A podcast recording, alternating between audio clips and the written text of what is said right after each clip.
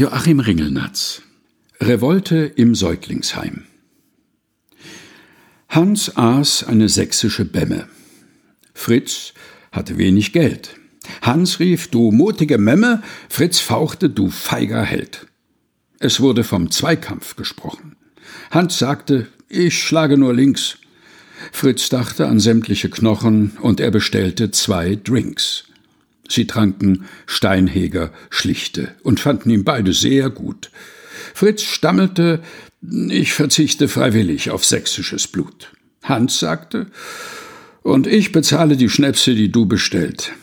So schafften sie die fatale Affäre still aus der Welt. Joachim Ringelnatz Revolte im Säuglingsheim. Gelesen von Helga Heinold.